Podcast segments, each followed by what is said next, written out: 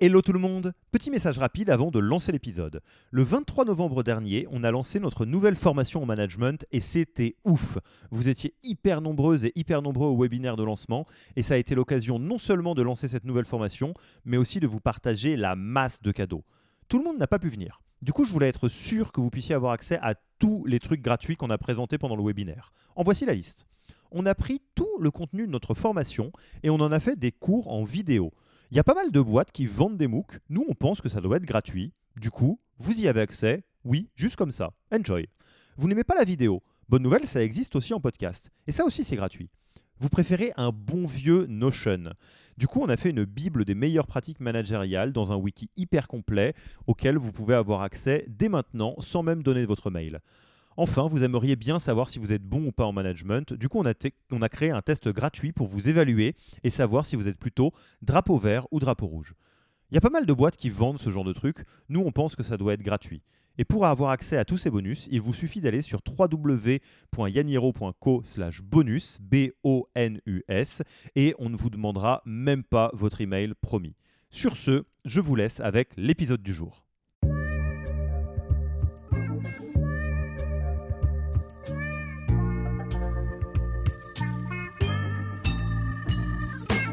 Bonjour et bienvenue dans le podcast du Human Factor.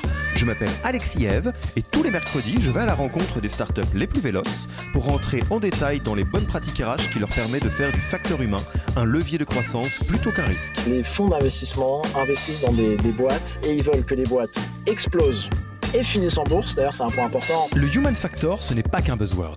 C'est aussi le nom de notre premier livre les clés de l'alignement entre associés, d'une organisation adaptée ou encore de la bonne relation à son travail. The Human Factor, c'est 100 pages de retour terrain des plus belles startups et de bonnes pratiques actionnables. Si vous voulez en savoir plus, allez tout simplement sur www.yaniro.co book, B-O-O-K. On met le lien dans la description de l'épisode. Pour l'heure, je vous laisse avec l'invité d'aujourd'hui et vous souhaite une bonne écoute. Bonjour Virgile, comment vas-tu? Ça va très bien Alexis et toi? Eh ben ça va très bien. Virgile Acte 2 en ce jeu charmant vendredi hein, dans le podcast The Human Factor de Yaniro. Que dire à part le fait que je suis refait? Je suis très content que tu sois là, euh, Virgile. Euh, ça me fait très plaisir. C'était un épisode qui était très très euh, chouette à enregistrer. Je pense que c'était un des premiers épisodes où on n'a pas réussi à le faire durer en dessous d'une heure, tellement il y avait de choses à dire et on avait encore sous la pédale. Et là, bah, on est à plus de 50 épisodes au compteur et on commence à se dire, bah, bah c'est le retour, quoi. On en refait, il y a des choses, on a encore des choses à se dire. Donc, en tout cas, welcome back. T'es es le bienvenu ici, comme à chaque fois. Bah, avec grand plaisir, Alexis. Un, franchement, c'était un vrai plaisir la première fois. Euh, pas mal de gens m'en avaient parlé de l'épisode. J'entends encore, des gens me, parler de cet épisode. Donc, euh, enfin, c'était un plaisir de le faire. Un plaisir de voir que les gens l'écoutent. Et un plaisir de revenir, donc. Ouais, et, alors je, sais que souvent je donne un petit peu de, euh, d'éléments sur qu'est-ce qui se passe, qu'est-ce qu'on est en train de faire, parce que ça, ça vous permet d'être un petit peu avec nous. Là, je, partage le secret parce que Virgile il me voit, euh, vous vous ne me voyez pas. je suis en affaires de sport, c'est un scandale. C'est-à-dire que là, à la seconde où j'ai accroché avec Virgile, on échange quelques politesses et je vais me faire torturer par mon coach sportif, donc du coup je prends de, de l'avance. Je suis déjà en affaires de sport et Virgile ne me juge pas parce que Virgile est comme ça. Si, je te juge. Non, mais par contre, je te juge complètement. Surtout que moi, pour une fois, j'ai fait un peu d'effort, tu vois. Mais, euh, ouais, non, mais lui, il est top. Elle avait bien peigné, bien soigné. Donc, euh, bref. Euh, Virgile, je vais te laisser te présenter euh, parce que je pense que tout le monde n'a pas écouté le, dernier épisode. Donc, euh, très brièvement sur ton parcours avant, avant Figures. et on, le dira juste après, mais l'une des raisons pour lesquelles on, on, a eu très, très, très envie de, de te refaire revenir sur le podcast, bah, c'est qu'il s'est passé un peu de choses hein, entre la dernière fois où tu es venu, mmh. tu étais tout, tout fraîchement sorti euh, de Comet et maintenant où tu es euh, donc CEO de Figures. Donc euh, tu connais la, routine. Je te laisse te présenter et présenter un petit peu Figures. Ouais, grand plaisir. Bah, comme tu m'as dit très brièvement, j'ai compris le petit coup de pression qu'elle a avec Alexis. Bien sûr. donc, Virgile, donc j'ai fait des RH toute ma vie, bah, jusqu'à récemment. Donc je, fais, je crois que je fais 11 ans de RH quand je compte. Donc je commençais dans des fonctions d'expertise, donc rémunération, SIRH dans des grands groupes. CAC 40. J'ai fait six ans dans, le CAC 40, dont deux ans, euh, un peu plus de deux ans et demi euh, en Australie, à Perth, euh, où j'étais en expat avec Technip, maintenant Technip FMC. ensuite, j'ai fait trois ans chez Criteo dans, dans les RH des équipes tech. Donc, ouais, donc que ce soit un peu de recrutement et plus RH généraliste pour toutes les fonctions tech entre la France et les US chez Criteo. Après, j'ai passé deux ans chez Comet. À l'époque, c'est une start-up qui venait de lever sa série A ou une culture incroyable, des gens incroyables. Et j'ai passé deux ans chez eux. Et après, on s'est parlé, en effet, juste au moment où je venais de commencer à, à fonder Figure parce que euh, j'avais eu un gros pain point chez Comet qui était euh, j'ai pas de données de marché fiables euh, sur la rémunération en startup en France. Modestement, j'ai tenté de faire quelque chose et j'étais en train de lancer Figure à ce moment-là. Et en effet, comme tu le disais, je m'attendais pas à être quoi 18 mois plus tard 18 mois plus tard dans la situation dans laquelle je suis parce qu'en effet pas, pas trop mal marché quoi parce que la figure à l'heure où on se parle pour donner quelques quelques données type est-ce que vous avez levé ou pas et combien vous êtes maintenant à quoi ça ressemble? Euh, donc figure maintenant, c'est 14 personnes, ça fait toujours plaisir de le dire. 14 personnes en CDI, on a quatre freelanceurs qui bossent avec nous de manière euh, très régulière. Euh, on a en effet fait une petite levée de fonds, donc j'ai la joie de connaître ce process-là en, fin d'année dernière. On a levé juste un petit, une petite levée de fonds hein, dans notre contexte de 1,7 million auprès de trois fonds d'investissement et une cinquantaine de business angels. Voilà, 2022, 1,7 million, c'est un petit seed. Hein. On a, on a, il y, a, eu, il y a eu de l'inflation hein, depuis, depuis 2015 et quelques exactement. Donc c'est un tout petit tour euh, un peu ridicule, euh, mais euh, qui nous convenait très bien. Yes. Et, du coup, vous commencez à avoir un pattern, et, euh, au-delà du plaisir de faire revenir Virgile, euh, donc on, s'est posé la question de ce dont on, allait parler. Donc non, on va pas parler de rémunération, euh, parce que, enfin, pas particulièrement. si vous avez envie d'entendre parler de rémunération, bah, en un, vous allez contacter Virgile directement ou quelqu'un de chez Figures. En deux, vous écoutez l'épisode sur lequel Virgile a fait une masterclass sur la REM.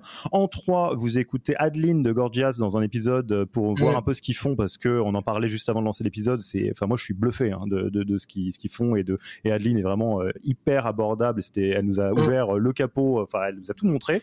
Euh, donc on va parler d'autre chose, mais bah Virgile, en vrai, euh, quand on regarde, tu disais j'ai fait des RH toute ma vie, tu as fait des RH en tant qu'opérationnel à différents endroits, tu as été donc dans les fonctions de direction RH plutôt, en start-up, en grand groupe, et là, c'est une nouvelle aventure, tu es fondateur d'une boîte qui s'avère euh, travailler euh, plutôt pour, pour la fonction RH, qui est Figures, mm-hmm. et ce qu'on s'est dit un peu en off, c'est, mais est-ce que finalement, en étant maintenant à la place d'un CEO, tu as un œil différent sur les HR quoi Est-ce que tu peux te dire, ah ouais, mais finalement, ça, j'avais pas compris comment mon, mon, founder, il était saoulant là-dessus, et là maintenant, je le comprends comprend maintenant que je suis à sa place. Bref, c'est épisode de qu'est-ce qui se passe quand on passe de HR à CEO et qu'est-ce qu'on découvre? C'est bon?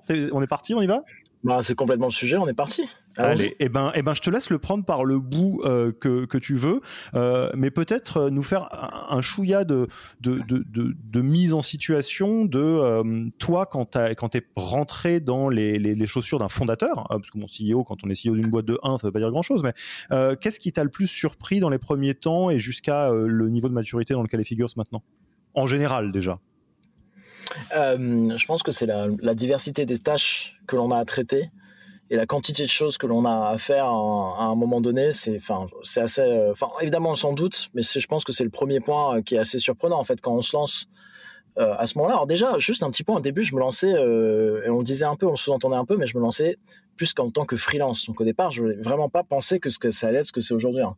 Donc au début, j'ai essayé, je fais une petite enquête de salaire via Google Sheet euh, que je vends modestement à quelques boîtes où j'ai quelques boîtes qui participent. Et en parallèle, j'ai fait des missions de conseil parce que j'étais là, on sait jamais, mon petit truc de figure là, euh, mon petit projet étudiant, ça va pas marcher, donc vaut mieux que je fasse du conseil à côté. Puis j'ai toujours bien aimé ça.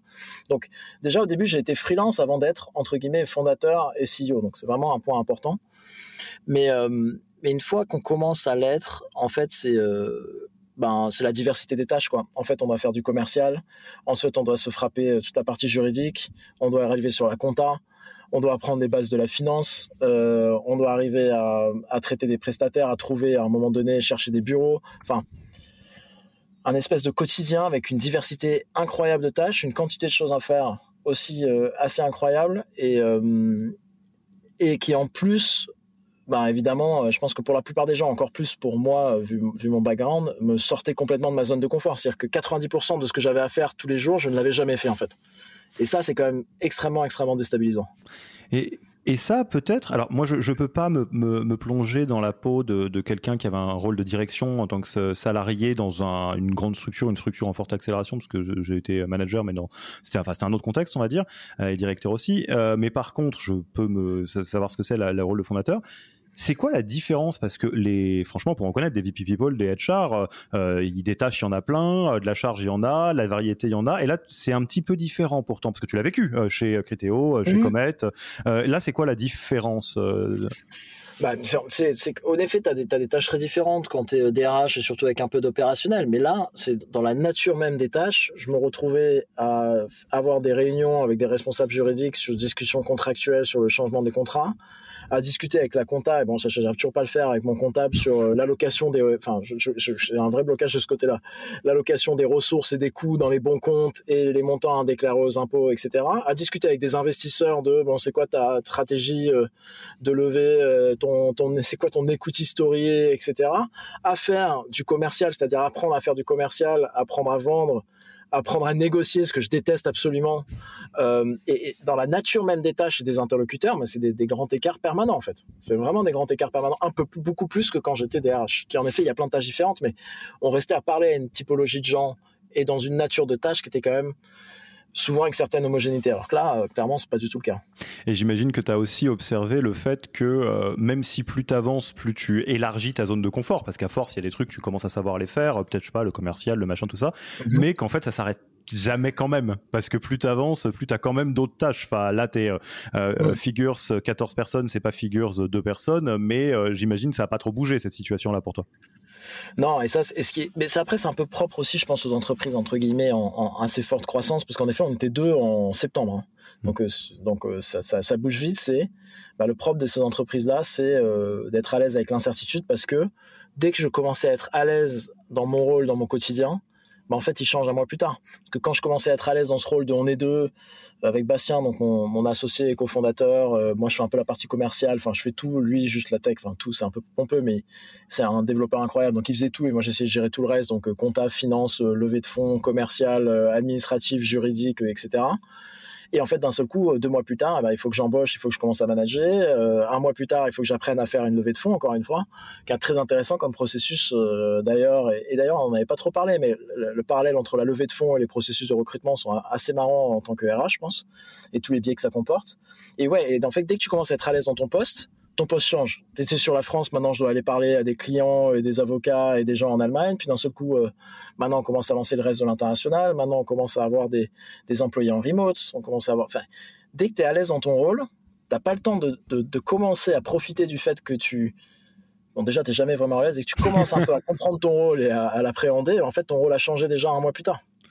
Ouais, je, je vais, je vais pas trop rentrer dans les détails, mais moi, ce que j'ai découvert, euh, je, quand je repense à tous mes anciens collègues, parce qu'on a toujours été dans des fonctions plutôt innovantes à tous les niveaux, dans les, très proches de l'écosystème startup, où la grande phrase c'est oui, alors bon, voilà, on est salarié, mais on est un peu entrepreneur et tout. Bon, la réponse c'est non. Hein. Euh, quand quand t'es pas dans une situation d'entreprendre, t'es pas entrepreneur et on, on, ne peut pas se rendre compte de, de, du, du raz de marée excès. Je pense, hein, et c'est pas prétentieux, c'est juste moi, j'avais aucune idée.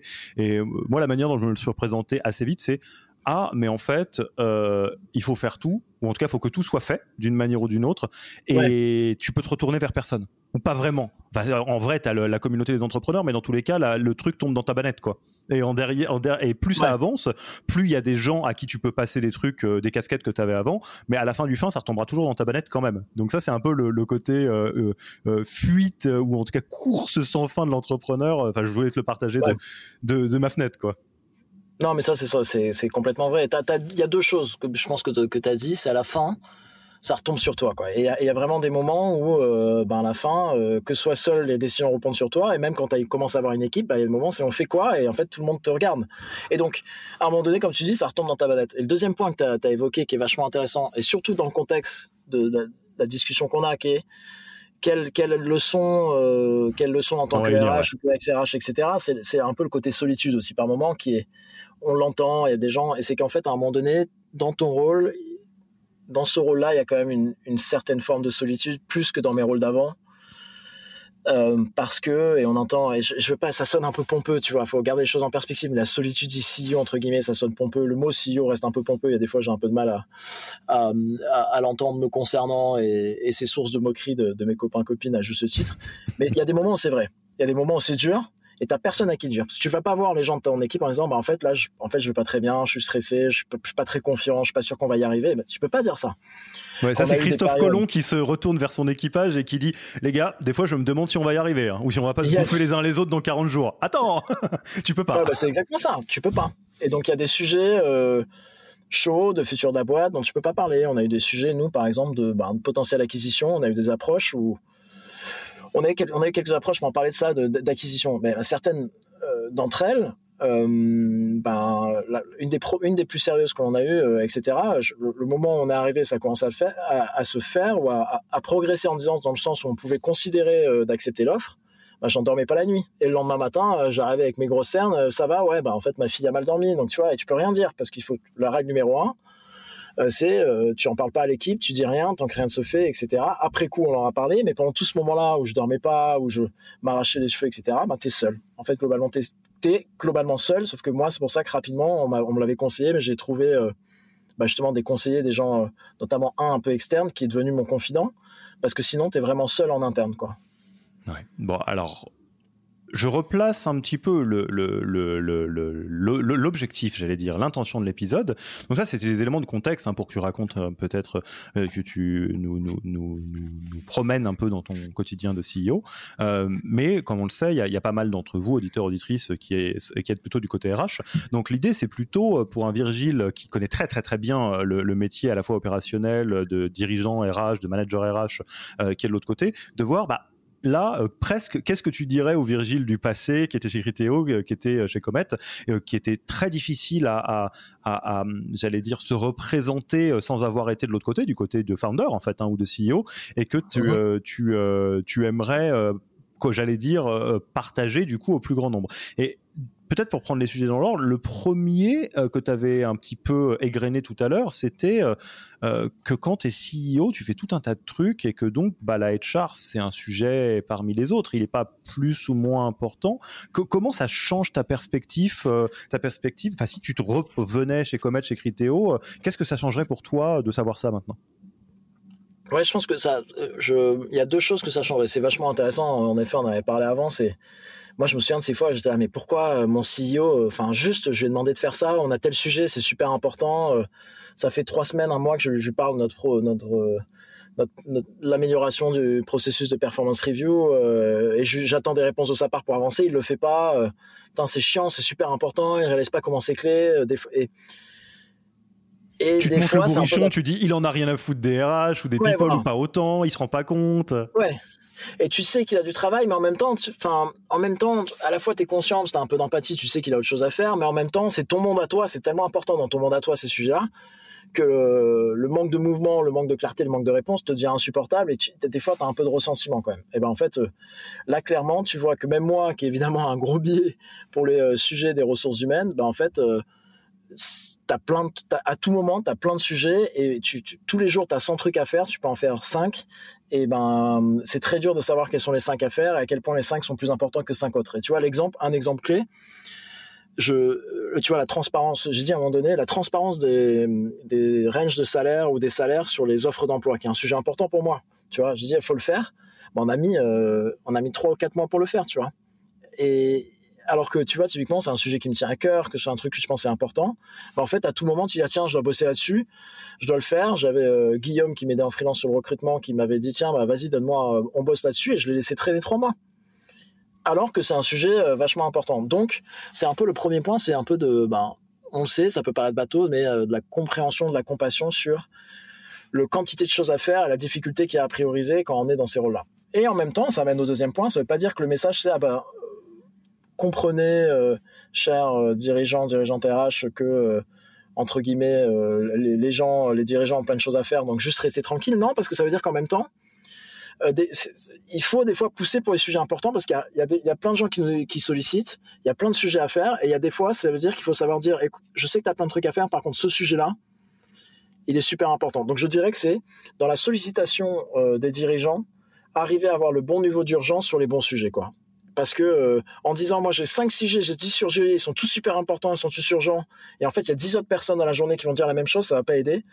D'être capable de dire je sais prendre du recul et je sais dire en fait j'ai pas mal de sujets sur lesquels dont j'aimerais parler mais je suis conscient que si t'as pas beaucoup de temps ce celui-là ou ces deux-là bah, c'est ceux qu'il faut qu'on traite obligatoirement parce qu'ils sont euh, super importants et prioritaires et du coup, de manière très concrète, si on se replace dans l'environnement euh, ou Comet, euh, comment tu jouerais ça? Comment tu, ferais les choses légèrement différemment maintenant que tu as cette connaissance d'un quotidien de founder?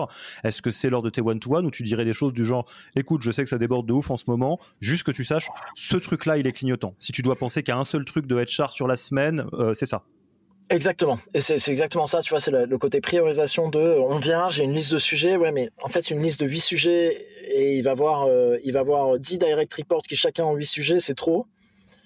Et de dire, bah, en fait, j'ai pas mal de sujets en effet, mais euh, je sais te sortir le 1 ou les deux euh, clignotants les plus urgents qu'il faut absolument traiter maintenant. Les autres, si on a le temps, j'aimerais bien en parler avec toi, mais cette notion de priorisation, je pense que j'ai pas toujours été bon à le faire parce que dans mon monde, ils étaient tous importants ou un peu plus ou moins importants, mais tous importants. Et en fait, il y a plein de sujets tous importants, mais ils peuvent pas tous être traités dans ce monde-là. Et ce degré de, de priorisation et de bon niveau d'urgence, même d'être capable de dire, écoute, chaque fois que tu es débordé, euh, on remet.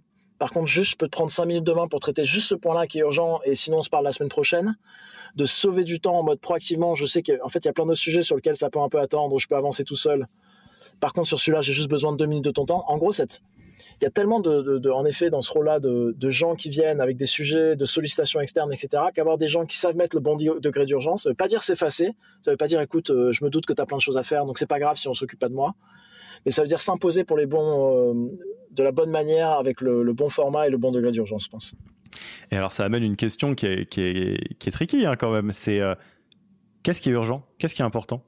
Comment euh, toi, en tant que RH, euh, tu arrives à, te... Parce que tu as raison, euh, quand tu es dans ton écosystème, enfin, et, d'ailleurs c'est hyper important, c'est tout l'intérêt d'avoir des personnes qui travaillent à fond sur une verticale, quoi. comment tu arrives à dire ça c'est important, urgent pour moi ou pour le périmètre RH. Mhm. Et au niveau du grand schéma global de l'entreprise, ça c'est important, urgent, tout court. Et il s'avère que c'est un sujet RH sur lequel j'ai besoin que Virgile s'active un peu, quoi. Ouais, c'est une super question. Je pense que c'est pas facile d'y répondre. Il n'y a pas de réponse universelle, évidemment. Non, il n'y a pas de réponse universelle. C'est très contextuel, mais je pense qu'il y, a deux éléments importants. C'est en effet d'arriver à prendre ce recul sur, tu, vois, tu mentionnais naturellement la matrice Eisenhower, important, urgent, important, non urgent. Je pense que c'est quelque chose que, qui fait partie des, des, trucs de productivité que, qui sont intéressants à intégrer pour toute personne RH, en fait, de vraiment prendre cette, cette matrice-là. Je pense que c'est un super outil de priorisation. Et après, ça amène un, un deuxième point, et tu l'as mis, et tu l'as dit, la différence entre c'est un sujet RH, c'est un sujet dans le business de manière générale, et c'est la capacité à prendre du recul et comprendre le business de manière générale, comprendre la situation, comprendre là où on en est, et d'arriver à, mettre, à remettre le, RH dans le contexte de ce business de manière générale. Et ça, en fait, en préparant le podcast, euh, et en réfléchissant à c'est quoi les, les messages les plus importants, je pense qu'en fait, on revient là-dessus. C'est que je pense que je pense que moi c'est un truc qui a été assez important pour moi, mais même pas autant que ça aurait dû l'être. C'est la nécessité pour tous les dirigeants, dirigeantes RH, et même en fait, euh, enfin dirigeants opérationnels, je sais pas, mais toutes les personnes là-dedans de, de prendre beaucoup de temps pour aller comprendre le business et comprendre tous les endroits, tous les endroits du business. Et ça c'est super critique parce que une des premières vertus qui va euh, par rapport, euh, qui va en lien avec ce dont on était en train de parler, pardon, c'est je sais remettre mon sujet dans le contexte de, euh, euh, dans le contexte du business de manière générale. Je sais dire que si on n'avance pas là-dessus, c'est une embauche clé pour l'expansion internationale. J'ai compris que l'expansion internationale c'était un truc clé sur lequel on était attendu en interne ou avec les investisseurs, etc. Donc je suis capable de dire à mon CEO. oui, tu m'annules mon one-one, oui, tu as autre chose à faire, mais par contre, tu me trouves cinq minutes pour parler de ça, parce que si on fait pas, si on parle pas de ce point-là qui est bloquant euh, pour l'embauche de, tu vois ton feedback sur un ou une candidate pour la ben en fait on va décaler l'ouverture de l'Allemagne. Et si on décale l'ouverture de l'Allemagne ça te met toi dans la merde à la fin de l'année parce que c'est tu, nous as répété que c'était le sujet numéro un c'était l'expansion internationale. Tu vois de remettre dans le contexte de j'ai compris que le sujet numéro un de la boîte sur l'année ou sur le trimestre c'est ça. Et ben ce point là il te bloque sur ton sujet plus prioritaire donc tu me trouves du temps. Et d'arriver à le remettre dans ce contexte là une des vertus c'est priorisation super important.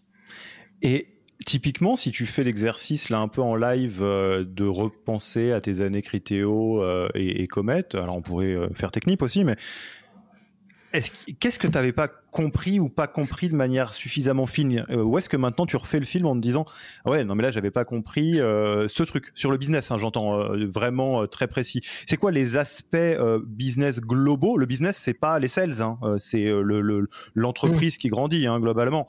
Qu'est-ce que tu n'avais pas tout à fait intégré en détail que maintenant tu as intégré qui fait que tu aurais eu une vision différente à l'époque? Super question. Donc je pense que Criteo, c'est un peu moins. Euh, en plus, c'est pas mal parce que Criteo et, euh, et euh, Comet, forcément, c'était pas même maturité, pas le même typologie de, de projet. Quoi. Ouais, et pas le même rôle, parce qu'en fait, ce qui était facile pour moi chez Criteo, entre guillemets facile, c'est que chez Criteo, mes clients, c'était que la tech. Donc, c'était des, des devs, des produits et des chercheurs. Moi. Et en fait, moi, à la base, avant de faire un Master 2 en RH, j'ai une licence en maths informatique. Et j'ai développé pendant des années avant de ma, même pendant au début de ma carrière en RH, je continue à développer sur le côté. Donc j'avais une compréhension du métier euh, du dev suffisamment poussée pour comprendre les enjeux, comprendre les problématiques. Et c'était un monde qui me passionnait. Donc rapidement, j'ai pu euh, parler avec euh, tous les gens en interne, comprendre leur monde, comprendre les enjeux. Donc, je pense que j'avais une bonne compréhension des enjeux, de la stratégie, etc. Donc, par contre, quand je suis arrivé chez Comet, j'avais cette compréhension de la tech, mais je comprenais rien au monde des sales, je comprenais rien au monde de l'opérationnel, et je comprenais rien aux enjeux, pour faire répondre à ta question, je ne tombe pas en compromis, pour répondre aux, enjeux de pouvoir, de gouvernance, de en fait, c'est quoi un comité, tu vois, c'est quoi un comité direction, c'est quoi un board, c'est quoi un conseil d'administration, c'est quoi la relation avec les investisseurs, c'est quoi les enjeux là-dedans, et en fait, se plonger dans ce monde-là, ça je pense que j'ai mis trop de temps à comprendre les enjeux de pouvoir, les promesses qu'on faisait au board, quand en fait on lève des fonds, on, lève des fonds sur les bases d'un business plan, et dans quelque chose qu'on montre aux investisseurs. Donc, il faut délivrer dessus parce qu'ils nous attendent. Euh, ils ont des enjeux de croissance plus que des enjeux de rentabilité. Enfin, qu'est-ce qui a été promis aux invests? Et donc, qu'est-ce qui a été promis aux invests? Et notamment ceux qui sont au conseil d'administration, qui sont au board ben, quels enjeux ça va créer sur la boîte et donc sur mes dirigeants? Parce que c'est quoi les sujets qui leur deviennent importants? C'est quoi ces relations de pouvoir-là? Et en fait, franchement, j'ai mis beaucoup de temps à essayer de m'y pencher, alors que, euh, que c'est un quotidien c'est un élément super important pour euh, savoir ce qui dans mon quotidien et dans le quotidien de mes dirigeants et de mon CEO était important pour lui. Et ça, c'est un truc sur lequel je ne me suis pas penché à essayer de comprendre en fait euh, la relation avec les investisseurs, euh, qu'est-ce qu'il y avait dans, qu'est-ce, qu'est-ce que c'est une levée de fonds, pourquoi on fait une levée de fonds, c'est quoi les objectifs, c'est quoi les enjeux, quelle est la, la nature de ces relations-là? Ça, c'est un des points où j'ai mis trop de temps à, ouais, je pense que j'ai mis trop de temps à m'y intéresser parce qu'en fait, ça, ça éclaire pas mal de, ça éclaire, ouais, ça éclaire pas mal de choses sur la priorité de la boîte et sur le quotidien, encore une fois, de mon CEO à l'époque. Alors moi, je, te partage une, euh, une, clé de lecture que je me suis construite en passant euh, de, bah, de salarié à, entrepreneur euh, et que, que, que j'observe aussi beaucoup sur le terrain. C'est pour ça que je la partage, c'est pas que du, du story time. en fait, je me suis rendu compte que le, le, le paradoxe ou plutôt l'écart de vision entre le très très très très très zoomé et le très très très très très dézoomé est indépassable et que c'est juste une manière euh, obligatoire. C'est-à-dire, euh, oui, euh, quand vous êtes dans la niche de la niche de la niche de vous recruter des techs spécifiquement, il y a probablement personne dans la boîte qui connaît mieux cette verticale que vous, et tant mieux. Mais donc, ce que ça veut dire, c'est que votre CEO ne peut pas connaître le truc aussi verticalement que vous, mais que vous, de votre côté, vous pourrez pas connaître les choses aussi horizontalement que lui. Et c'est pas une mhm. question de qui a raison, qui a tort, c'est pas ça le sujet, mais c'est de toujours, quand vous abordez quelqu'un qui est un peu loin dans l'organisation, donc là, on prend l'exemple du fondateur, de partir du principe que vous avez une asymétrie d'information tous les deux et que donc euh, mhm. quand il y a une décision ou un espèce de bras de fer, souvent quand on arrive à prendre le temps de poser la data sur la table, les décisions deviennent évidentes. Mais ce qui est compliqué, c'est qu'on n'a pas forcément toujours le temps de faire ça.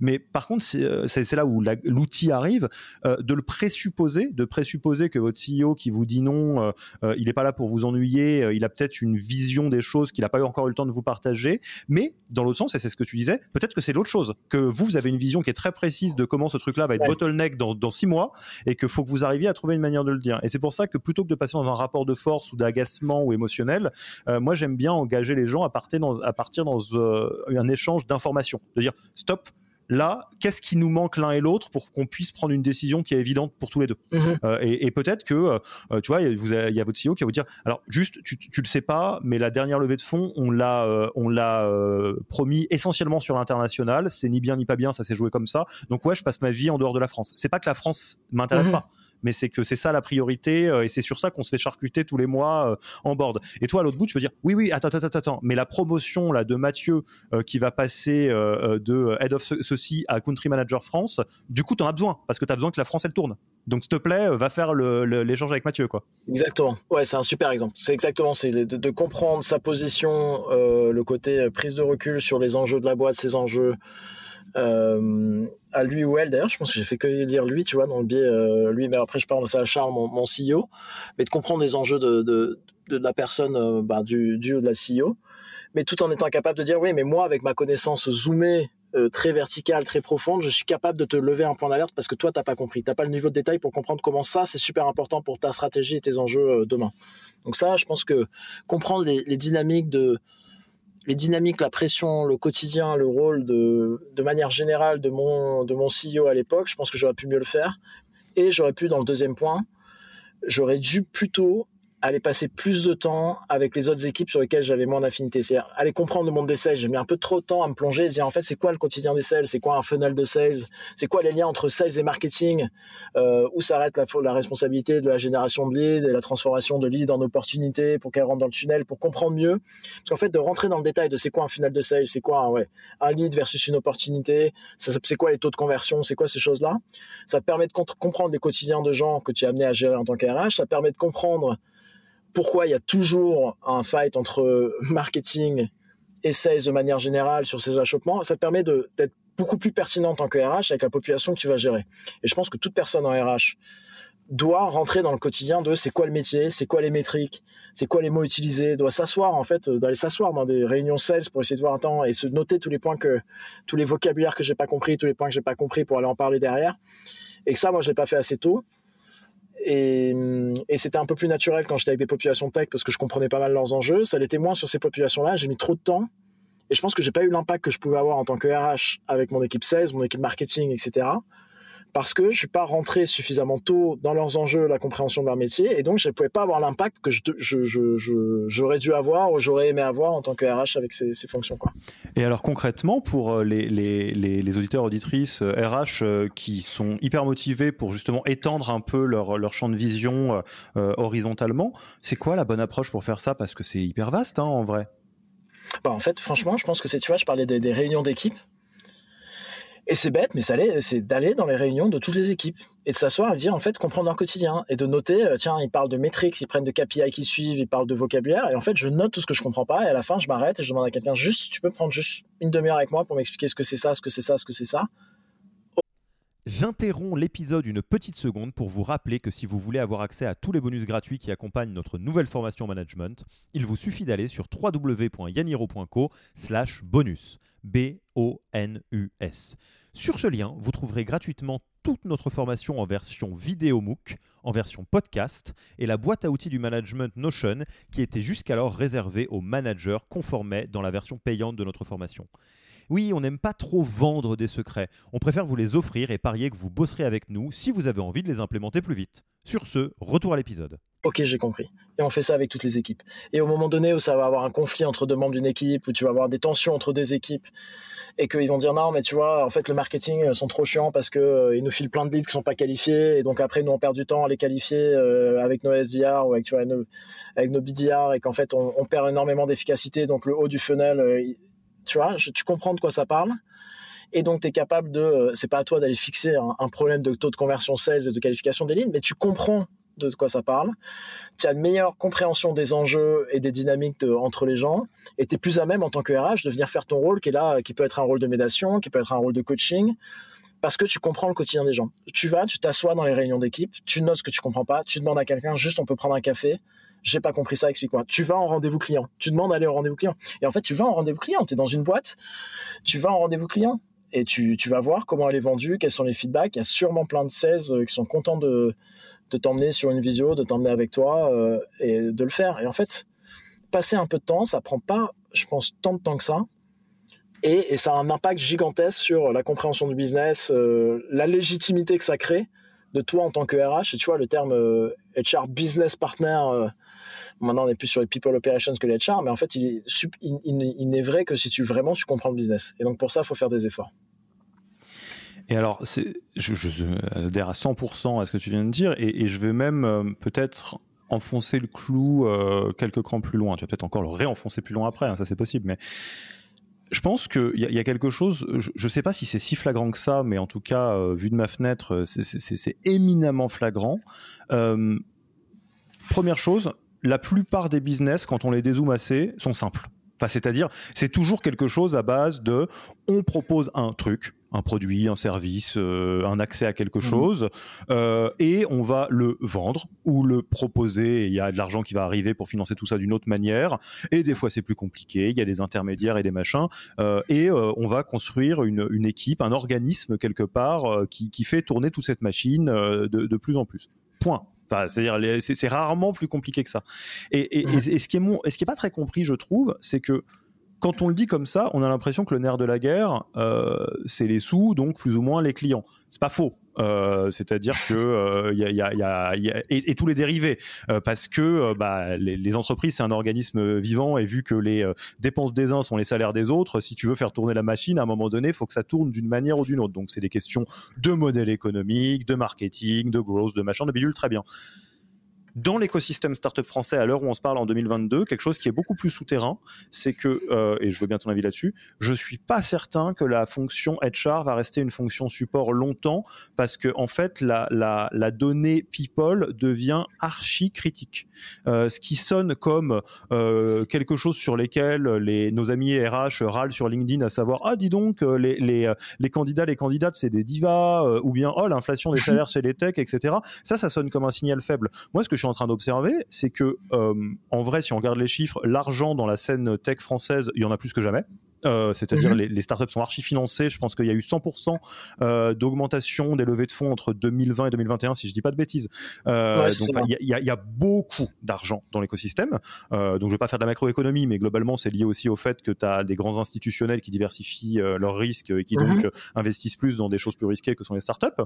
Et en même temps, eh ben il y a tout autant de personnes qui sortent de l'école. Le système d'éducation n'a pas particulièrement changé en, quelques années. Euh, les profils tech ont tout à fait compris qu'ils sont euh, du bon côté de la négociation euh, euh, et ils vont pas accepter n'importe quoi. Il y a la crypto qui est en train de et le Web 3 qui est en train de prendre une place énorme dans les organisations et il y a beaucoup de développeurs et de profils tech qui ont compris qu'ils peuvent aller chercher des salaires monstrueux mhm. là-bas. Pareil pour les sales et donc moi je enfin, prédiction vous l'avez entendu ici peut-être avant que ce soit une, un raz de marée. Moi je vois pas dans quel monde le, le nerf de la guerre dans le futur ça va pas être les gens qu'on met dans les startups versus la thune. Parce que la thune, il y en a et les gens, il n'y en a pas. Donc, euh, je veux bien ton avis là-dessus. Donc. Euh. non, mais alors, euh, bah, plusieurs points. je partage ton constat. Il n'y a jamais eu autant de sous quand on zoome dans notre microcosme, enfin, je dis notre, un peu à tous les deux, très oui, oui, la, French Tech, quoi, globalement. Quoi. Voilà. Beaucoup de sous. Beaucoup de sous, pourquoi? Pour euh, deux boîtes, majoritairement, très majoritairement des boîtes tech. Les assets des boîtes tech, c'est quoi? C'est les people, parce qu'en fait, c'est pas, ils prennent pas de ces sous-là pour aller acheter des usines ou acheter des matières premières. Ils le font pour embaucher. Et ils le font pour embaucher. Et euh, ils le font pour embaucher, pour aller vite. Et d'ailleurs, c'est un point important que j'avais pas compris moi aussi qui est important pour les pour les RH. Je faisais un coup un peu tout à l'heure sur euh, que j'avais pas compris un peu avant d'être dans, dans, dans, dans, mon rôle actuel. Et je fais une petite aparté et je reviens sur ta question. si tu m'autorises, Alexis. Mais je t'autorise, je t'autorise. Ok, super. Tu, tu parles à un mec euh, qui est dans un t-shirt sans manches pour aller faire du sport. Tu, t'autorises. j'ai, arrêté de, j'ai arrêté de te le reprocher. J'essaie d'oublier de fermer les yeux pendant que je te parle. Mais, c'est que notamment, et ça il faut, faut, le garder en tête, c'est que les fonds d'investissement investissent dans des, des boîtes et ils veulent que les boîtes explosent et finissent en bourse. D'ailleurs, c'est un point important. On n'a pas trop le temps d'en parler, mais ils veulent pas financer euh, des petites boîtes. Ils veulent que les boîtes aillent méga vite. Et en fait, c'est des fusées. Ils veulent que les boîtes aillent méga vite et explosent et aillent, atteignent des valorisations énormes. Ou elles veulent, ils veulent que les boîtes meurent vite. Oui. En fait, les fonds d'investissement, ils veulent pas avoir des boîtes qui vivotent. Donc, ils vont encourager à dire, on te donne des sous, on te donne 5 millions, on te donne 10 millions, tu les crames, et en fait, on veut qu'en 1, 2, 3 ans, soit tu sois en train d'exploser, tu sois dans une trajectoire énorme, tu relèves des fonds, tu relèves des fonds, tu relèves des fonds, tu vas en bourse, blablabla, soit tu sois mort. Donc, soit on sache en tous les cas que ça marchera pas. Voilà. Et en fait, le pire truc pour les fonds d'investissement, hein, c'est de rester au board de boîtes qui vivotent pendant un an, deux ans, trois ans, quatre ans, cinq ans. Ils, ils ont autre chose à faire. Ils ont envie de mettre des sous et d'aller au bord de nouvelles boîtes, de nouveaux projets. Les boîtes qui vivotent, ils en veulent pas. Donc ça, c'est en plus de ce que tu disais. Déjà, on disait la French Tech, beaucoup de levées de fonds beaucoup de levées de fonds, c'est pour alimenter la croissance. Et en plus, les VC vont me dire, et tu vois, mes VC m'ont dit, c'est marrant, moi, mes invests m'ont dit, faites juste, tu crames pas assez de sous, quoi.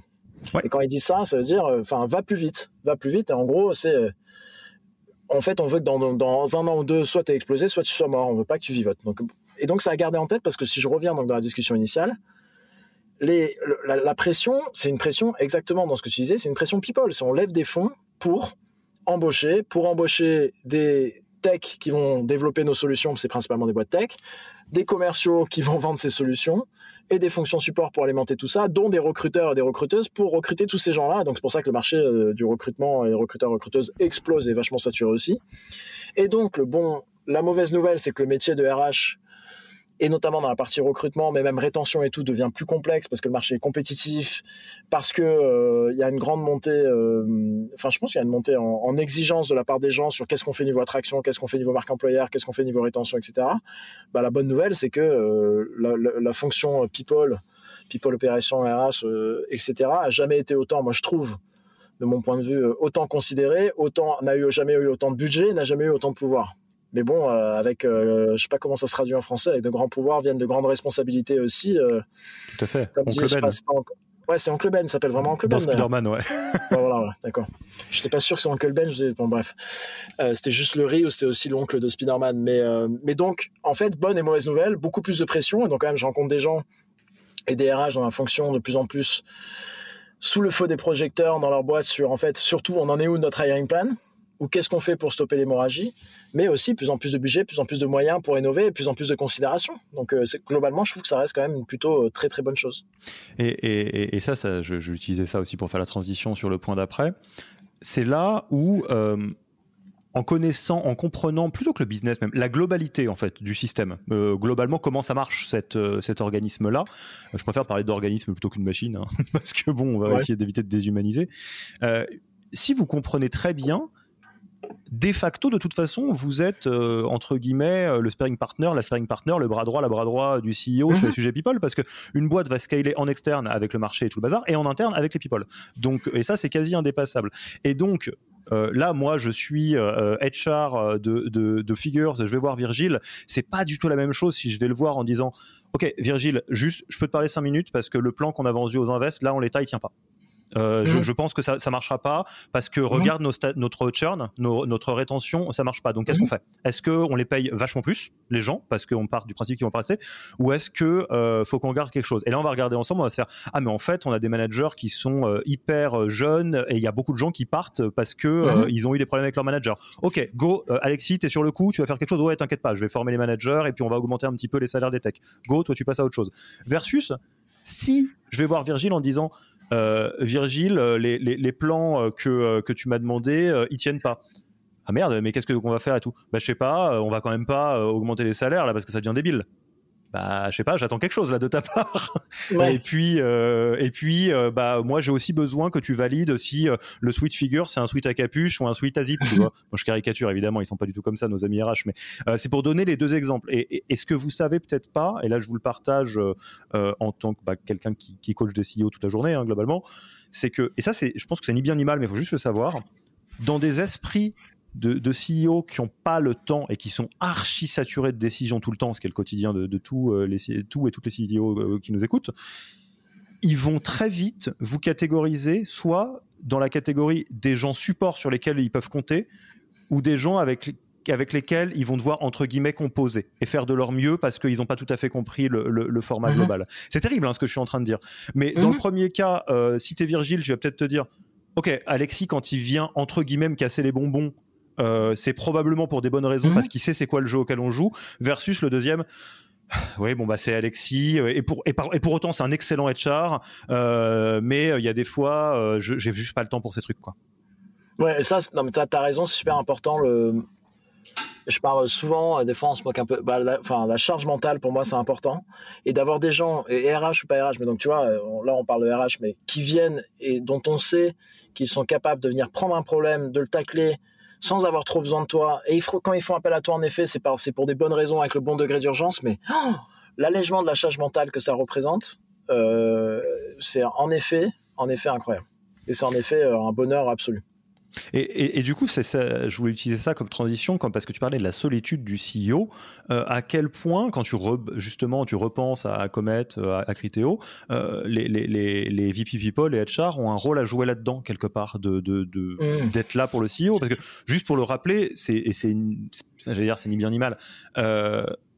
les CEO peuvent pas toujours échanger tout avec leur euh, co-founder, des fois, parce que des fois, il y a des désalignements, il y a des, des, des, conflits, euh, des moments où c'est plus dur, et, et, ça arrive. Alors, on n'est pas en train de faire du Game of Thrones où on va s'assassiner les uns les autres, mais des fois, c'est pas facile, euh, comme dans un couple ou qui traverse un trou d'air. On peut pas tout dire avec, avec son board, euh, pas parce que mhm. c'est des, des, salauds de banquiers ou je sais pas quoi, mais parce qu'il y a une espèce de, de, de, chorégraphie et de bienséance à tenir pour que ça se passe bien. Et il y a des choses qu'on peut pas tout à fait dire tout le temps à ses collaborateurs et collaboratrices. Et même la transparence à 100% les boîtes qui font ça, à une, un certain cadre pour que ça se passe bien, pour que ça soit pas euh, euh, hyper anxiogène ou hyper overwhelming, etc. Et du coup, euh, pareil, hein, je, redis mon, mon job de, coach de CEO dans une partie, du, une partie de mon temps, eh ben, ça fait des gens qui en parlent à leur conjoint, à leur conjointe qui en a marre au bout d'un moment. C'est ça que ça mhm. donne, hein, la solitude du CEO, pour se le rendre compte très concrètement. Donc, et, on se disait, bah, peut-être que les RH ont un rôle à jouer là-dedans. Quoi. Donc, qu'est-ce que, qu'est-ce que ça t'évoque, toi, Virgile, tout ça? Ouais, c'est, ben, en effet, on en a parlé parce que bon, j'en ai parlé un peu avant. En effet, euh, je pense qu'il y a plein de moments où on se sent un peu seul. Moi, j'ai la chance d'avoir une super relation avec mon cofondateur Bastien et je, la chéris un peu au, quotidien. J'ai la chance d'avoir euh, plusieurs conseillers, dont un, euh, Nicolas, qui m'aide incroyablement beaucoup, qui est une des personnes qui a le plus gros impact dans ma vie cette dernière année. Ça fait à peu près un an qu'il m'accompagne. J'ai la chance d'avoir une psy et j'ai la chance d'avoir des copains copines qui, qui m'aident beaucoup dans ces sujets-là. Mais en fait, ce que je, pense qu'à revenir en arrière, typiquement quand j'étais chez, et en fait, c'est mes deux principaux entre guillemets dirigeants. J'étais chez le CTO chez Criteo et le CEO, donc euh, mon CEO chez Comet, en souffraient de cette solitude-là. Et euh, dans les deux cas, j'ai pas assez fait pour leur dire, en fait, je pense que je peux être un confident. En tout cas, et si je le suis pas, je veux m'assurer que tu es quelqu'un pour le faire, quoi. Et ça, je pense, c'est super important en tant qu'RH d'arriver à créer cette relation parce que d'être créé cette relation de peut-être que je peux être un confident, peut-être qu'il y a des sujets dont tu peux parler parce que de la nature, et tu vois, chez, chez Comet, j'ai une bonne relation avec Charles et c'est encore un, un, copain maintenant, mais à l'époque, je pense que j'ai pas réussi à aller suffisamment loin pour dire en fait tu vois parle-moi-en tu parles-moi de tes trucs je pense que tu peux m'en parler. Mais après en même temps je suis pas coach. Et d'ailleurs c'était tu vois à refaire euh, je, me, je, me, suis dit et je sais pas trop ce que je ferais euh, dans, ma vie future mais je me suis dit que avant si je devais reprendre euh, un rôle de DRH à l'avenir j'aimerais bien être coach. En même temps et faire une formation et être certifié parce que je pense que l'impact dans ce genre de situation est énorme. Mais tu vois à refaire j'aurais bien dit je sais que ça peut être dur, vraiment essayer de créer cette relation. Il pouvait me parler de ces sujets-là et je n'ai pas vraiment 100% réussi à la créer alors que ça, et on en a parlé après, hein, on en a parlé assez ouvertement après, quoi. Parce que, donc j'ai pas réussi à créer cette relation, mais au minimum s'assurer que il y ait un, système de support en place pour, euh, pour que la personne se sente pas trop seule, qu'il y ait des gens à qui parler, mais au moins tenter de créer cette relation-là, je pense que c'est un énorme impact que peut avoir euh, un ou une DRH avec, euh, avec son CEO, c'est de soit arriver à créer cette relation-là pour alléger un peu ces sujets ou de s'assurer qu'il y a un, un, système de support en place pour que, pour, que, pour que ce soit le cas pour la personne. Quoi. Moi, si tu veux être coach, on recrute en ce moment chez Yaniro, hein, donc n'hésite pas. Non, mais plus, plus, plus, plus envie de me faire coacher plus que de, de venir bah, coach. En aussi, cas, hein. Pas tout de suite. Bah, voilà.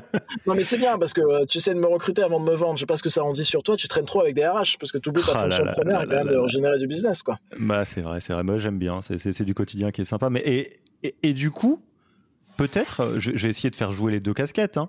Euh, là, euh, vous n'avez pas de, de, de HR encore? Non. Non, non, mais bon, c'est normal, vous êtes 14. Non, non, non, non mais je dis non, je dis non en rigolant parce qu'en fait, c'est des sujets que je me pose. ouais, des sujets dont. Enfin, la question que je me pose beaucoup. Ah, bah, c'est sûr que si vous le recrutez à 49 personnes en voyant arriver le palier des 50, on va se foutre de vous, mais bon, ça, c'est. Non, non, autre chose. mais on a déjà, on a déjà des. Moi, j'ai un, un, modèle actuellement, j'ai quelqu'un que j'aime bien, on se moque, Corentin, qui nous aide en culture as a service, donc il a un peu deux jours par semaine pour faire onboarding, événements, vie de l'équipe tout ça. J'ai quelqu'un pour euh, l'admin, Sophie, qui m'aide euh, énormément pour faire toute la partie contrat, euh, admin, paye, etc. Et j'ai deux personnes en recrutement en freelance qui prennent un peu la partie recrutement. Donc je délocalise avec des hmm. gens qui, sont un peu experts entre guillemets dans leur domaine, mais je sais pas combien de temps ça, ça tient. On a un épisode là-dessus, hein. mais bon. tu, tu, avec qui celui-là Je l'ai pas vu alors. Avec Jérémy de Libéo. Qui, explique en gros comment on se débrouille euh, pour euh, faire des RH avant de recruter euh, quelqu'un qui est en poste vraiment head of RH et c'est quoi le moment où il faut se rendre compte que ça tient plus? Et après pour recruter son premier RH ou sa première RH, Jessica de Hornicar, Jessica, je entendu. qui nous a donné toutes les clés. Et et du coup, là, si on se projette dans ce ou cette future responsable HR, c'est quoi le conseil que tu peux lui donner dès maintenant sur comment, parce que T'as raison, c'est c'est pas facile, si simple de nouer une relation avec le CEO et de se proposer comme soutien, en fait, comme épaule. Euh, comment est-ce que cette personne pourrait, j'allais dire, la jouer avec toi euh, pour euh, montrer que que que qu'elle est qu'elle accepte éventuellement ce rôle si tu veux lui faire porter et après tu décideras quoi. Parce que même ça, c'est pas simple. Hein. Non, mais c'est marrant parce que tu vois, tu me la poses comme ça et je suis en train de me dire, malgré ce que je viens de te dire avant, j'aurais pas, tu vois, j'ai pas pensé, malgré ce que je viens de dire avant, j'aurais pas pensé que c'était un critère pour la future personne que je trouve. Tu vois, le fait d'être capable de créer cette relation de confiance à qui je puis partager des trucs. Ah, Donc c'est marrant. ouais, tu vois, c'est marrant, j'arrive à dire, c'est le conseil que j'essaie de donner au RH, mais en même temps, pour moi, c'était pas un critère de recrutement. Mais donc là, je, je, mais en même temps, je pense que si, ce serait important vu ce que j'ai vu, vu ce que je viens de dire. Vu, je pense que ce serait important de, et je sais pas si j'ai un conseil à donner à, cette future personne-là, mais en tout cas, moi, je l'avais pas trop réalisé avant que tu me poses la question, mais donc je pense que ce serait important d'arriver à avoir ce, lien très fort de confiance presque personnel, de pouvoir euh, partager ces choses-là, je pense. Clairement. Alors, je, vais dire quelque chose, et je, vous fais tous et toutes confiance pour pas le prendre de traviole, hein, parce que c'est au contraire, mm-hmm. euh, des, c'est vraiment quelque chose que je dis avec beaucoup, beaucoup de respect je pense que ce genre de relation, sur ce genre de relation de confiance, de soutien indéfectible, etc., les personnes qui sont les meilleures et, de qui on peut apprendre, euh, c'est les, très bons et très bonnes euh, assistants ou assistantes. Euh, personal assistant, executive assistant et tout le bazar. Euh, parce que c'est des personnes qui euh, savent être. Alors, pensez pas le diable s'habille en Prada et toutes les, pratiques hyper toxiques de l'horreur. Hein. pensez plutôt des personnes qui aident des, des, gens qui subissent beaucoup de pression, que ce soit des stars, des sportifs ou des ou justement bah là des, dirigeants ou des dirigeantes. et quand ces personnes-là font très bien leur boulot, bah c'est des personnes qui savent aller au devant des besoins, qui sont obligées d'avoir une relation qui est très très forte avec et qui sont souvent, en fait, dans la réalité, l'une des personnes avec laquelle le, la personne en question passe le plus de temps. Donc, euh, moi, je pense qu'il y, a à chercher euh, là-dedans euh, sur, sur les job titles ou, si vous êtes HR, sur la, position que, que, vous devez essayer de, construire. Et pour moi, alors c'est là où je voulais en venir, c'est très, c'est archi noble hein, le, rôle d'assistante et d'assistant. Hein. Hugo, si tu nous écoutes, hein, qui bosse avec, avec moi, merci. Non, mais c'est vrai que c'est intéressant, mais en même temps, tout en gardant ce qu'on en a quand même passé, pas mal passé euh, le reste de l'épisode, de dire dans une posture ah d'écoute, mais tout en gardant cette possibilité de. Ouais, voilà, c'est une facette du rôle, donc c'est quand même, tu vois, on, revient sur tout ce qu'on a dit, avec quelqu'un qui doit être très bon en RH, qui doit être capable de comprendre, capable et qui a envie, je pense, c'est un point super important ça aussi, hein. la capacité et l'envie d'aller comprendre l'intégralité des enjeux business, l'intégralité des fonctions, etc. Puis en plus capable de, ça fait peut-être un peu beaucoup, mais je pense ça en dit long sur la nature de et la difficulté de bien faire son rôle RH quand tu mets euh, bout à bout toutes les qualités requises pour arriver à, bien faire euh, ce rôle de RH euh, un peu euh, idéal ou idéalisé dont on parle. Alors moi c'est marrant, je, suis obligé de rebondir là-dessus. Je ne sais pas si vous nous direz hein, et tu me diras Virgile s'il y a un, biais de quelqu'un qui a beaucoup été sur le recrutement, pas que hein, évidemment, et moi qui a été beaucoup été sur la partie growth, enfin people growth, on va dire. Ah, moi, je le prends dans l'autre bout. Je prends, tu, prends quelqu'un qui, qui, coche suffisamment de cases et qui a les soft skills pour te montrer qu'il a envie, et après, tu l'accompagnes dire, là, ce qu'on est en train de se dire, c'est qu'en tant que RH, tu peux apprendre à connaître euh, les enjeux business au sens large. Au sens large, tu as donné des clés qui sont très très bonnes. Tu peux commencer à construire une posture d'excellent relationnel avec ton CEO. Enfin, on n'est pas figé au moment du recrutement. Hein. Non, mais je suis d'accord. Et c'est marrant parce que je dis ça parce que c'est aussi quelque chose que j'ai beaucoup plus maintenant. Euh, dans mon rôle actuel, le côté on fait venir quelqu'un et tout de suite on va trouver un ou une. C'est peut-être parce que j'ai eu l'impact de Nicolas euh, sur moi, donc mon conseiller euh, Nicolas Bustamante, qui, est conseiller de figure, mais qui est pourtant mon conseiller perso. L'impact incroyable qu'il a eu sur moi cette dernière année, j'ai beaucoup plus le réflexe de ben tu viens et de prendre le risque de faire venir quelqu'un avec des, des, manquements, mais c'est pas grave. En fait, on va trouver un ou une mentor. Et en fait, je pense que le le mentor slash coach, je te laisserai affiner la définition, mais la puissance de la chose quand ça marche bien, et je pense que c'est vraiment sous-utilisé. Moi, j'ai sous-utilisé par le passé. euh, en tant que mécanisme, en tant que RH à utiliser pour des gens de ma population, alors que maintenant je vois les effets euh, sur moi ou d'autres personnes. Et en fait, je pense que c'est quelque chose que moi je veux démocratiser chez Figure, que je cherche à démocratiser euh, de plus en plus. Tu vois, pour Bastien, on cherche quelqu'un en mentoring en CTO. Pour notre partie product design, on cherche quelqu'un en mentoring product design. En fait, on se met à avoir plus, pas mal de mentors et de gens externes pour faire grandir des gens sur des aspects qu'ils n'ont pas ou qui n'ont pas encore, ou pour anticiper des problématiques qu'on va voir et qu'on n'a pas encore vues. Donc bref, c'est aussi, je pense, un, des gros lessons learn, c'est le pouvoir du mentoring, euh, coaching, tu mettras la frontière où tu veux, et la sous-utilisation dans toutes les boîtes passées que j'ai eues. J'ai l'impression que c'était un petit outil réservé euh, plus à une élite de dirigeants, ou tu vois, dans le type CEO, alors que c'est un truc qui devrait être beaucoup plus démocratisé, je pense, et qui va être de plus en plus, je pense, démocratisé euh, à l'avenir. Ah mais tout à fait. Et, du coup, pour euh, tu, tu, me demandes, je vais donner un peu la lecture qu'on a. Euh, elle, est, elle, est, hyper simple hein, et, et c'est pas, c'est incroyablement complémentaire. Le mentorat va aider à renforcer tout ce qui est du côté entre guillemets des hard skills. Euh, c'est-à-dire, euh, typiquement, tu veux devenir un excellent CEO et t'es pas sûr de quel bout le prendre. Prends quelqu'un qui a été un excellent CEO qui puisse te parler. Si pareil mhm. pour CTO. moi demain, je veux devenir une brute épaisse en gros hacking de je sais pas quoi. Je vais appeler Guillaume Moubèche et je vais lui dire, vas-y, on prend un déj tous les trimestres Parce que tu as besoin d'un quelqu'un avec qui échanger, parce que tu es tout seul dans ta tête et que tant qu'à faire, autant le faire avec une tête qui a euh, 10 ans d'avance sur toi. Euh, moi, c'est un, un, principe de base. Moi, je l'ai appris peut-être jour 1 du moment où j'ai commencé à travailler. C'est reste le meilleur conseil qu'on m'ait donné. C'est quand tu veux aller quelque part, va voir quelqu'un qui y est déjà, demande-lui comment il y est allé. Point. Euh, et je trouve que ça fonctionne assez bien. Donc ça, c'est le mentorat et ça, ça marche très très bien sur les hard skills. Ça marche pas sur les soft skills. Euh, c'est-à-dire, tu prends quelqu'un qui galère à déléguer et la boîte grandit, ça devient de plus en plus critique. C'est pas en lui euh, donnant les 10 tips pour déléguer ou lui en, en lui en criant dessus de plus en plus, ah, allez, vas-y Virgile, faut que tu délègues plus, etc., que ça va avancer. Il y a un truc à décoincer là-dessus, il y a un truc à adresser et il y a une, euh, un, geste à travailler. Et ça, c'est très très personnel et c'est ce qu'on fait en coaching de dirigeants ou de dirigeants ou de managers. Moi, je te rejoins, hein, même s'il y a le côté euh, un peu onéreux, j'allais dire, du one-to-one, c'est bien de le démocratiser. Et là où je veux en venir, tu l'as glissé juste avant et je, je, je suis 100% d'accord avec ça. Euh, pire du pire des cas, euh, si euh, c'est très compliqué, c'est un peu cher, le coaching, etc. C'est pas encore le moment pour la boîte. pour prendre soin de son âme, sinon les soft skills, prenez un psy. Enfin, moi, je, je là, pareil, hein, moi, j'ai mon coach qui est en fait un superviseur, j'ai un coach sportif, j'ai un psy, enfin, j'ai tout ça. Et, et c'est, je, je, te rejoins. Quand tu as pris l'habitude de voir ce que ça t'apporte d'être dans, dans, avec, soutenu par des groupes, ah, j'en oublie un hyper important, les groupes de pairs. Euh, déjà passer du temps avec des homologues qui sont dans les boîtes d'à côté, c'est fantastique. Hein. Et ça, c'est un truc effectivement. Mais ça, c'est plus présent. C'est plus présent en startup, ce qui est bien, et ça, c'est un point important. Bon, on side note, c'est quand moi j'étais dans toutes mes expériences précédentes. Quand j'étais Crescido, j'étais RH, il y avait 50 RH chez Criteo, t'avais toujours quelqu'un qui parlait. Mais en fait, c'est presque un peu consanguin parce que tu tournes avec des gens qui sont dans la même boîte, avec la même culture, et j'allais pas beaucoup en externe. Et ça, c'est quand même le super bon côté de notre écosystème.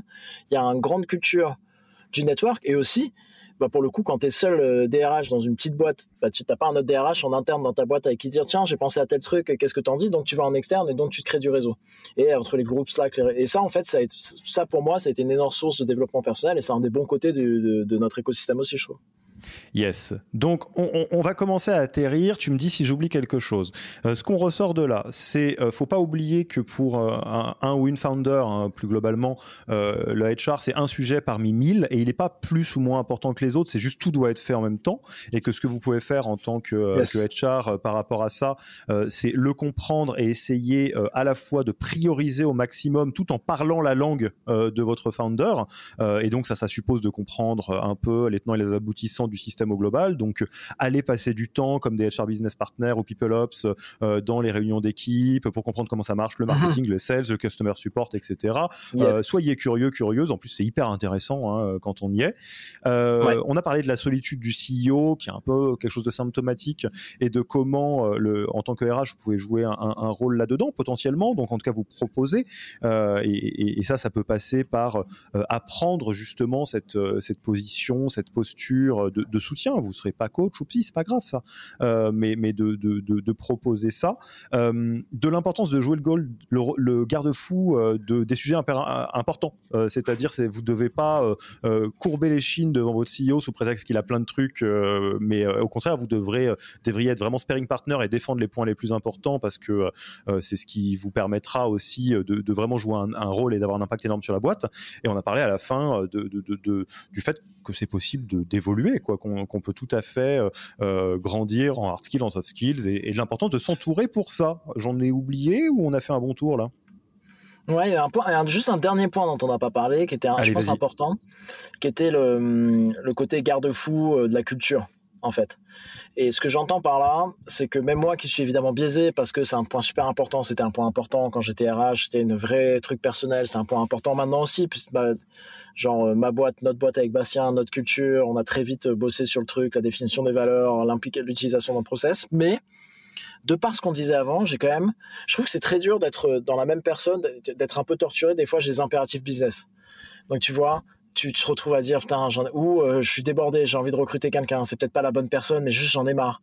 Ou je recrutais quelqu'un je suis pas sûr que ce soit un bon fit culturel. Mais quand même euh, il pourrait apporter du business et du cash et le cash ça va être content les investisseurs vont être contents la boîte va tout. C'est même si je suis conscient de la culture euh, de vivre avec ces impératifs business quand ton rôle premier en tant que CEO c'est que la boîte survive. Et que la boîte survive il faut du cash donc je pense c'est le rôle premier du CEO, ben en fait, c'est très dur pour la même personne, des fois, de garder le recul sur euh, notamment le côté garde-fou de culture. Et je pense que c'est là où les DRH peuvent avoir un super rôle à jouer, de s'assurer d'aller voir. En, fait, c'est mon rôle. Il y a des fois, je vais te challenger à tout moment euh, pour s'assurer que tu prennes des décisions qui vont pas entamer la culture. Et donc, d'ailleurs, tu vois, tu remets la question de la prochaine personne qui, enfin, la personne qui viendra être DRH euh, de figure. Je pense que d'entrée, je dirais, je compte sur toi pour être mais le garde-fou absolu de ce côté-là, parce que même si c'est un sujet qui est intrinsèquement, personnellement important pour moi, de par mes obligations, de par ma fatigue, de par des trucs, il y a peut-être des moments où je vais commencer à glisser et vouloir prendre des décisions, des raccourcis pour le business, pour le revenu, pour le cash, qui risquent d'impacter la culture, alors que c'est un sujet important pour moi et je me suis vu glisser par moments et je pense que j'ai pris des décisions par moments qui peuvent être l'être et d'avoir un quelqu'un qui vient en garde-fou de à tout moment je vais venir te challenger et je le fais pas pour t'emmerder euh, je le fais parce que je pense que c'est important pour la boîte d'être ce garde-fou-là. Je pense que c'est un rôle super important euh, du haut de la DRH. Ah bah, je, suis obligé de t'emboîter le pas là-dessus parce que c'est quelque chose euh, qui est, je pense, très méconnu. Et nous, on a une position très privilégiée pour le voir et j'aimerais en parler. Je vais le prendre par l'autre bout. de ce que j'ai vu jusqu'à présent et de ce qu'on a vu dans l'écosystème startup français, je trouve ça remarquable de voir à quel point le niveau de cynisme est bas il y a très très très peu de gens qui montent des projets euh, pour se faire du fric, euh, pour leur gloire personnelle, etc. Souvent, ils, montent des projets parce qu'ils ont envie, parce qu'il y a de l'impact, ou parce que ça les amuse, ou parce qu'il euh, y a envie de faire un joli machin. C'est des bâtisseurs, des bâtisseuses, etc. Bref, je vais le dire très concrètement.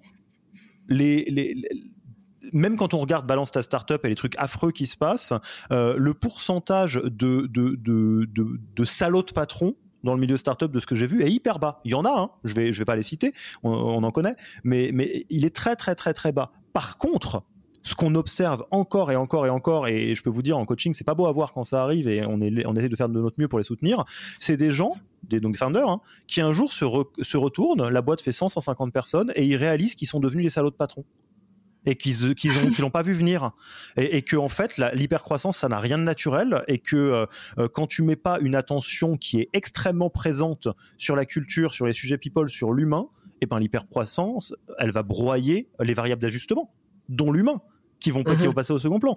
Et c'est pas que tu as voulu faire une saloperie de boîte dans lesquelles les gens euh, vont mal, c'est juste que t'as pas fait exprès mais que c'est ça qui s'est passé quand même. Et je pense que tu as raison, le DRH ou la DRH peut être un excellent garde-fou, et j'aime bien l'approche que tu dis, euh, d'avoir presque rendez-vous un en disant prépare-toi, il y a plein de moments où je vais faire des décisions qui sont des mauvaises décisions parce que j'arrive pas à tout gérer et je compte sur toi pour me remettre les, euh, les, pieds sur terre euh, parce que c'est toi qui est, qui est le gardien ou la gardienne de ça quoi.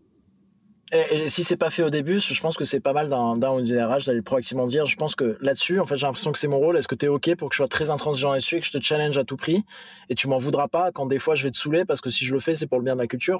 Même s'il a pas été fait au début, je pense que c'est une discussion qui peut être provoquée par la suite. Ouais, voilà, qui peut être provoquée par la suite.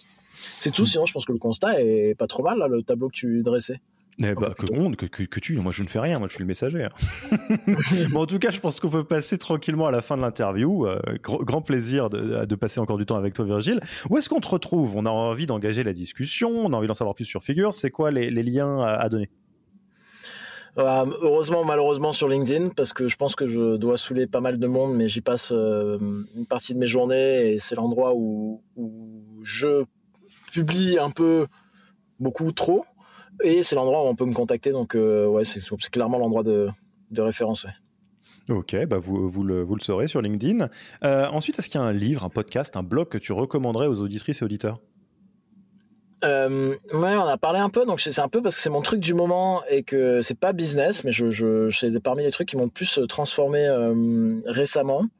Euh, et c'est recommandé bah, par quelqu'un que tu as invité, Pauline. Pauline Bergeret, qui m'aide, qui m'accompagne toujours et que j'admire toujours autant. Elle m'avait conseillé l'écoute. Ouais, on fait coucou à Pauline. Elle m'avait conseillé l'écoute du cœur sur la table, euh, l'excellent eh postasse cœur sur la table, qui est, que, que j'ai donc fini récemment et qui était assez bouleversant pour moi. Et maintenant, je suis en plein dans euh, encore son conseil, Réinventons l'amour de Mona Chollet, qui est un bouquin que je recommande à tout le monde euh, de lire parce que je suis en, aux deux tiers là et encore dans le genre. C'est Pauline, encore une fois, elle-même qui faisait la remarque de ce genre de lecture qui te font sortir une différente personne. Je pense que c'est un peu le cas, donc je le recommande très, très, très, très chaudement à tout le monde. Et euh, donc euh, le cœur sur la table et les couilles sur la table, qui sont euh, au démarrage les deux podcasts de Victoire Tuaillon et de, de l'équipe de Binge Audio, existent en livre et en audio selon ce que vous préférez écouter ou lire. Euh, et je suis très très fan également de tout ça. Et je connais pas, il faut que je lise le, le Mona Cholet, je l'ai pas fait. Euh, est-ce qu'il y a un tool RH euh, que tu aimes bien, à part Figures, hein, bien sûr, que tu recommanderais ou, voilà, c'est quoi les tools que tu aimes bien en ce moment? Tu, tu, me coupes l'herbe sous le pied avec, avec Figures. Moi, je suis très curieux de voir le potentiel d'utilisation de Platypus. Platypus qui a été cofondé notamment par Nico Blier-Silvestri, un Français exilé au Danemark, et qui est un outil de mapping de la culture d'entreprise et que l'on peut utiliser et dont le potentiel est enfin je, je, nous on l'a on l'utilise quand même pas encore à sa pleine puissance mais je vois le potentiel de d'arriver à mapper la culture d'entreprise qui est important pour les gens et s'en servir euh, en, en monitoring en recrutement etc enfin j'adore le le pitch de un peu de dataiser euh, la culture d'entreprise pour pas que ce soit qu'un truc 100% abstrait que ce soit quelque chose d'actionnable non, attends, juste parce que ça me rend curieux, euh, ça veut dire que quoi, tu, tu, tu, tu monitores d'une manière ou d'une autre euh, à quel point ta culture elle est bien pas bien ou à quel point elle est présente pas présente diluée, ça ressemble à quoi? Ouais, ça fait flipper quand tu dis comme ça, on dirait 1984. ah non, moi ça me fait rêver, mais en même temps je suis psy, donc euh, évidemment, moi j'adore mettre les gens dans les cases. Hein. Ouais, voilà, pose, un peu des questions Alexis quand même, mais, mais c'est plus d'aller savoir ce qui est important pour les gens en termes de valeurs, en termes de préférences, etc des gens que tu as déjà chez toi et en quoi ça te permet de mapper ta culture sur des axes très factuels. Tu vois à quel point les gens, l'équilibre vie pro, vie perso, c'est un truc important, à quel point c'est la bienveillance, à quel point c'est la responsabilisation. Et en fait, ça te permet de mapper tout ça et de le mapper dans les plus grandes boîtes dans le centre de ton entreprise et de voir que par exemple, tu vas avoir un bureau ou une sous-culture qui est en train de se créer ou une équipe dans laquelle il y a certaines choses qui sont plus présentes que d'autres. Et ça permet au moins de suivre un peu une cartographie de ces préférences de ton équipe de manière factuelle encore plutôt que de parler de la culture en termes un peu abstrait et non actionnable, potentiellement l'utiliser dans le recrutement. Nous, ça n'a pas encore réussi à le faire, on n'a pas, pas encore testé en fait, mais en tout cas, je, je vois le potentiel d'arriver encore une fois à, à rendre actionnable un truc qui peut être parfois trop abstrait, qui est la culture et les préférences de chacun et de chacune dans l'entreprise, et à quel point ça peut t'aider à recruter, faire venir des gens qui ont ces mêmes préférences sans pour autant être les mêmes personnes. Tu vois, la culture du, enfin, le débat du cultural fit et du clone versus cultural ad, mais enfin, je trouve qu'il y a un truc de dataiser la culture qui est très intéressant là-dedans, et je suis curieux de voir ce que ça va devenir. Ok, bah top, Platypus, on met le, lien dans la description de l'épisode. Et enfin, tu connais la tradition euh, de, de, passage de flambeau, de passage de micro. Euh, si t'es à ma place, t'invites qui? Ouais, bah, t'as déjà invité, on a utilisé quoi C'est 55e aujourd'hui? Un truc comme ça, ouais. Ok, ouais. Euh, donc, t'as déjà invité quand même plein de gens que j'admire beaucoup et je vais pas tous les citer, mais on, on essayait de faire la liste tout à l'heure. En fait, j'avais du mal. Je vais te parler de quelqu'un qui m'a une, dernière rencontre HR qui m'a pas mal marqué. C'est celle de Issine, Issine Matola, qui, est une française, euh, qui est exilée au UK, dans l'écosystème UK depuis quelques années. Elle m'a la première fois que je l'ai remarqué, c'était sur un Slack RH où on s'est parlé d'onboarding et de tâches. Je disais, ah, mais ça, c'est simple, tu fais un petit Zapier entre trucs, blablabla, et hop, c'est automatisé. J'ai dit, ah, une RH qui parle de Zapier, tu vois, tout de suite, ça m'a un peu euh, euh, sauté aux yeux. Et j'ai eu la chance de la rencontrer récemment, et c'est intéressant de voir comment, je pense que il faut pas rougir de quoi que ce soit, mais l'écosystème UK euh, anglais en startup parce qu'il y a eu, il est plus mature, il est plus vivant, il y a eu beaucoup plus de fonds euh, depuis ces dernières années. Elle a eu de chance de faire deux trois boîtes dans cet écosystème, de monter sa propre boîte d'accompagnement d'entreprise. J'ai trouvé qu'il y avait pas mal de sujets sur lesquels elle avait une ou deux longueurs d'avance euh, sur pas mal de, enfin sur sur moi, y, compris sur moi, clairement en plein de sujets HR et sur je trouve pas mal de sur pas mal sur l'écosystème français en moyenne quoi. Eh bien, écoute, euh, tu es la bienvenue. Que dire de plus? Le micro t'attend, le casque t'attend. Euh, Virgile le dépose en passant. Et euh, si tu as le temps et l'envie, on t'accueillera avec grand plaisir. Bon, bah écoute, Virgile, c'était un plaisir, hein, comme à chaque fois. Euh, Virgile, épisode 2, c'est quoi? C'est les deux tours hein, de Deuxième tour de table euh, plus tard, je sais pas.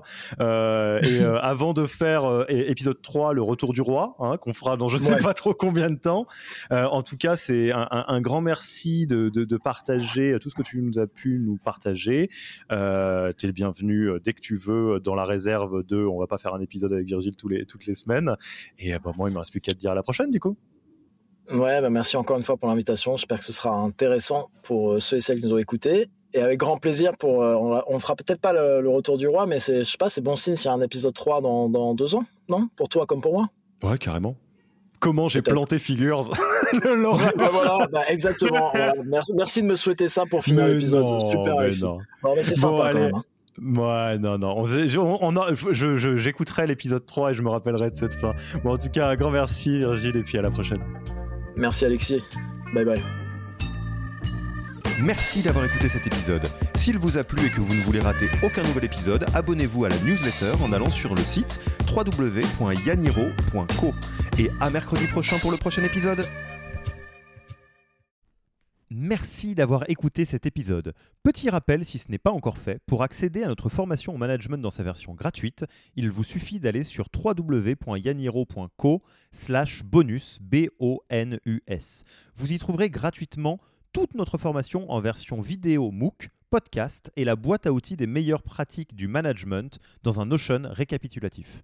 Et on ne vous demandera même pas votre email, c'est promis. Profitez bien de cette formation gratuite et à mercredi pour un prochain épisode.